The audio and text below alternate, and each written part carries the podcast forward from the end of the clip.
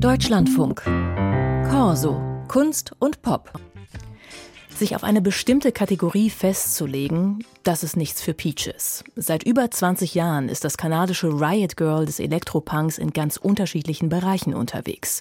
Als Schauspielerin, als Musicaldarstellerin, als Performancekünstlerin und als Solomusikerin. Thematisch gibt es allerdings einen roten Faden in ihren Arbeiten.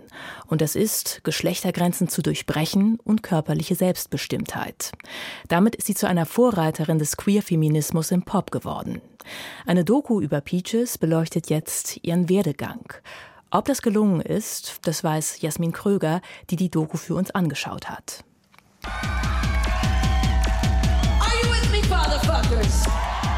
Rapunzel, lass dein Achselhaar herunter. So könnte die Überschrift für Peaches Bühnenoutfits lauten.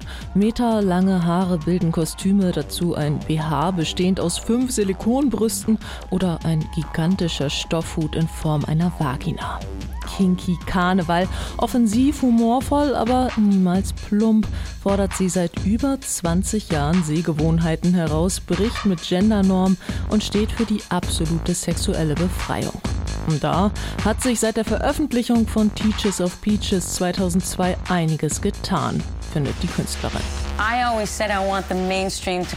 Ich habe immer gesagt, ich will, dass der Mainstream näher an mich ranrückt. Hätte nicht gedacht, dass es passiert, aber es ist passiert.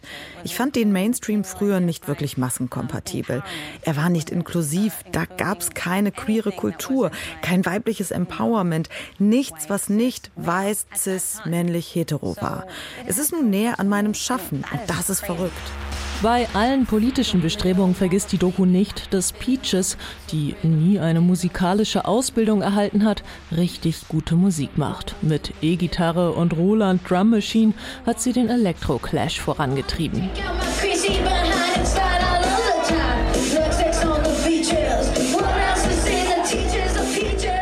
DIY, trashy, laut und prekär sind die ersten Jahre von Peaches Karriere zwischen Berlin und Toronto.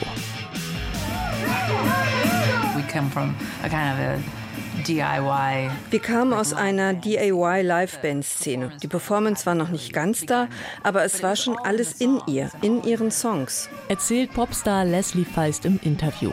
Feist sitzt da im Cardigan zwischen Kissen im Ethnomuster mit so gesund glänzendem Haar, dass man die darauf gezeigten Aufnahmen der beiden kaum glauben kann. Wilde Elektro-Punk-Shows, bei denen Feist die kleine rotzige Schwester mimt. Damals wohnen sie und Peaches in einer KünstlerInnen-WG zwischen Mäusen, Instrumenten und Kakerlaken. Es sind genau diese Archivaufnahmen, die das Herzstück der Doku ausmachen. Bekommen hat Regisseur Philipp Fusenegger die erst nachdem er Peaches Vertrauen gefasst hatte. Zwischen Tür und Angel hat sich bei mir in, in, in mein Auto eingeladen und gesagt, ja Philipp, check das mal, hier ist mein Archiv. Es waren so fünf Kisten, riesige Kisten mit Mini-DV-Tapes und VHS-Kassetten. Also Mini-DV oder VHS, wenn man das digitalisiert, das ist wirklich, du musst es so 60, also jede Minute angucken. Also das geht eins zu eins. Und ja, da saßen wir dann schon echt eine lange Zeit dann. Besonders beeindruckend sind die Verzahnungen des alten und des neuen Materials. Eine Herausforderung, etwa Super 8 Aufnahmen mit jetziger Auflösung verschmelzen zu lassen. Die Doku wechselt manchmal in Live-Show-Bildern zwischen Auftritten heute und jenen vor 20 Jahren. Gleiche Tonspur, nur das Bild springt. Also die ersten Rohschnitte waren eine Katastrophe. Und da haben wir halt lange Zeit auch also im Archiv rumgewühlt, um die richtigen Einstellungen zu finden, um die richtigen Shots.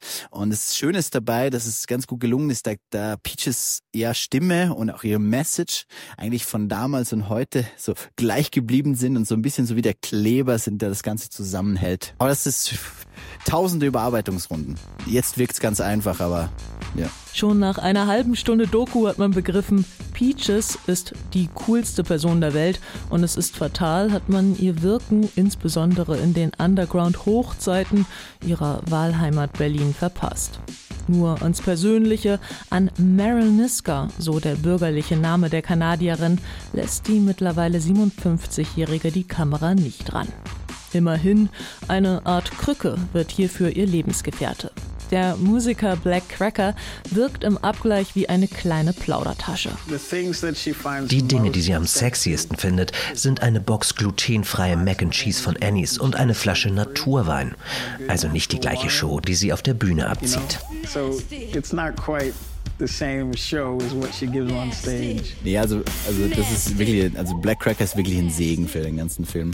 Bestätigt Regisseur Fußnegger. Das gilt auch für die häufig benannte Gender-Frage. Black Cracker, selbst ein Mann mit Transerfahrung, wie er sagt, liefert eine Antwort für all jene, die sowohl ihn als auch Peaches immer wieder fragen, welchem Gender sie sich zuordnen, ob Peaches lesbisch oder hetero sei, wie ihre Beziehung sich einordnen lässt und was sie in der Büchse haben. Seine Antwort ein klassischer wie zeitloser Teachers of Peaches, der sich für sämtliche Gender-Debatten notiert werden darf. Was du nicht in deinen Mund nimmst, geht dich auch nichts an.